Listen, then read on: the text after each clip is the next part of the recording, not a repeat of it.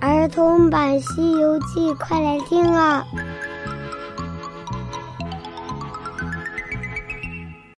西游记》第一百二十一集：文殊菩萨来收妖。嗨，小朋友，我是永桥姐姐。上集说到，那妖怪变成了唐三藏的样子，悟空分辨不出来，急得在那里直挠头。可是八戒却在一旁冷笑。悟空气得冲着八戒大喊：“哼，你这呆子！如今有两个师傅都叫你伺候，你可有的服侍了，还在这儿笑呢。”八戒看着悟空生气的样子，他也不着急，笑呵呵的说。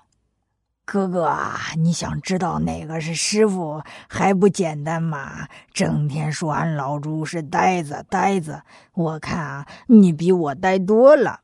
悟空一听八戒这话，心生欢喜，问道：“哦，八戒，莫非你有办法？”“是啊，哥哥，你只要忍着头痛，让咱们师傅念念那紧箍咒。”我和沙师弟一人搀着一个师傅，到时候看看他们谁会念，不会念的那个就是假的。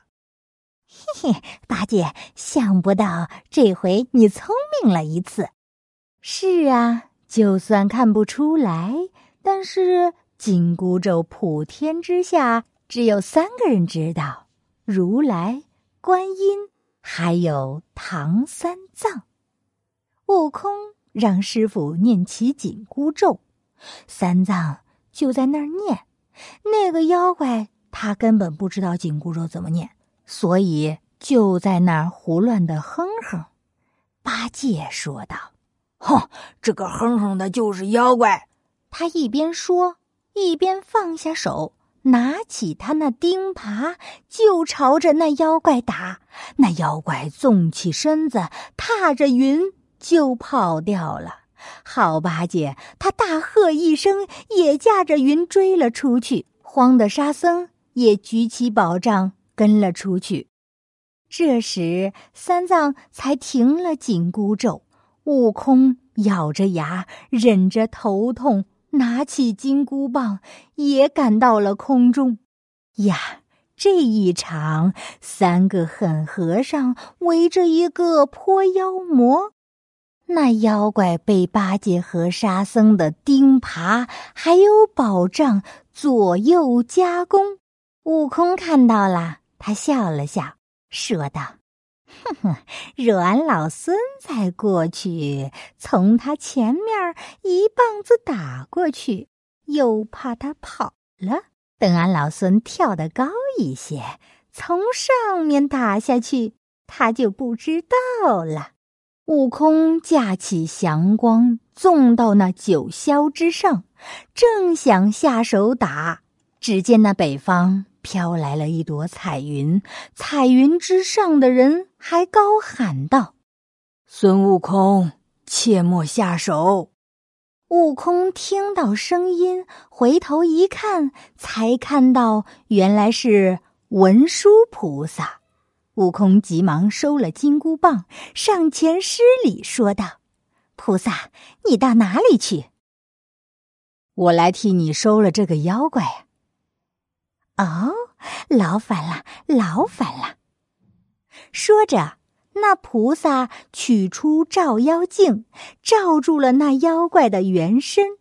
悟空凑到镜子前面一看，天哪！那魔王长得非常的凶恶，乃是一头青毛的狮子。菩萨，这是你坐下的青毛狮子吧？怎么跑到这里来当妖怪？你也不收服他？悟空，他不是悄悄下凡，他是奉了我的旨意才来这里当妖怪的。哦。文殊菩萨，你不知道这妖怪害死了皇上，谋朝篡位，居然说他是奉旨前来，难不成你看俺老孙保那三藏西天取经来的容易，故意让他在这里找茬？悟空，非也非也，你不知道，当年这乌鸡国的国王好善斋僧，佛祖差我来渡他去往西天，造成罗汉金身。可是我不能以菩萨相见，就变成了一个凡僧，向他画些斋供。当时我有些话说的不中听了，他便命人拿了一条绳子，将我捆住，送到那玉水河里，浸了我三天三夜。待我回到西天，向如来如实禀报，如来。便命这怪物来将他推入井下，在那井里浸泡了三年，以报我三日水灾之恨。哼哼，想不到菩萨也记仇呀！你虽然报了仇，但是那怪物却不知道伤害了多少人。悟空啊，我这怪物。在这里从不曾伤人。自从他来到乌鸡国，乌鸡国一直是风调雨顺，国泰民安呐。哼，虽说如此，但是那三宫六院的娘娘都把他当成皇帝。他欺骗了娘娘们的感情，论理说是坏了伦理，还不叫害人吗？哼，悟空，你不知道，这三年他从未跟那些三宫六院的娘娘们有过任何接触啊！哦，原来是这样呀。那好，既然如此，俺老孙就不打死他，你就把他收回去吧。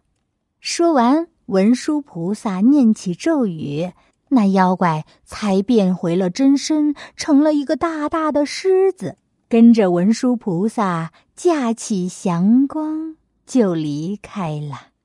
悟空他们回到了皇宫，得知那妖怪已经被捉了之后。文武百官们叩头谢恩。正在这时，忽然听到外面有人传报：“启禀皇上，外面又来了四个和尚。”哦，怎么又来了四个和尚？八戒慌了，难不成那妖怪会使法术，变了一个假的文殊菩萨，现在又变成了和尚？到底是怎么回事呢？咱们下集接着讲。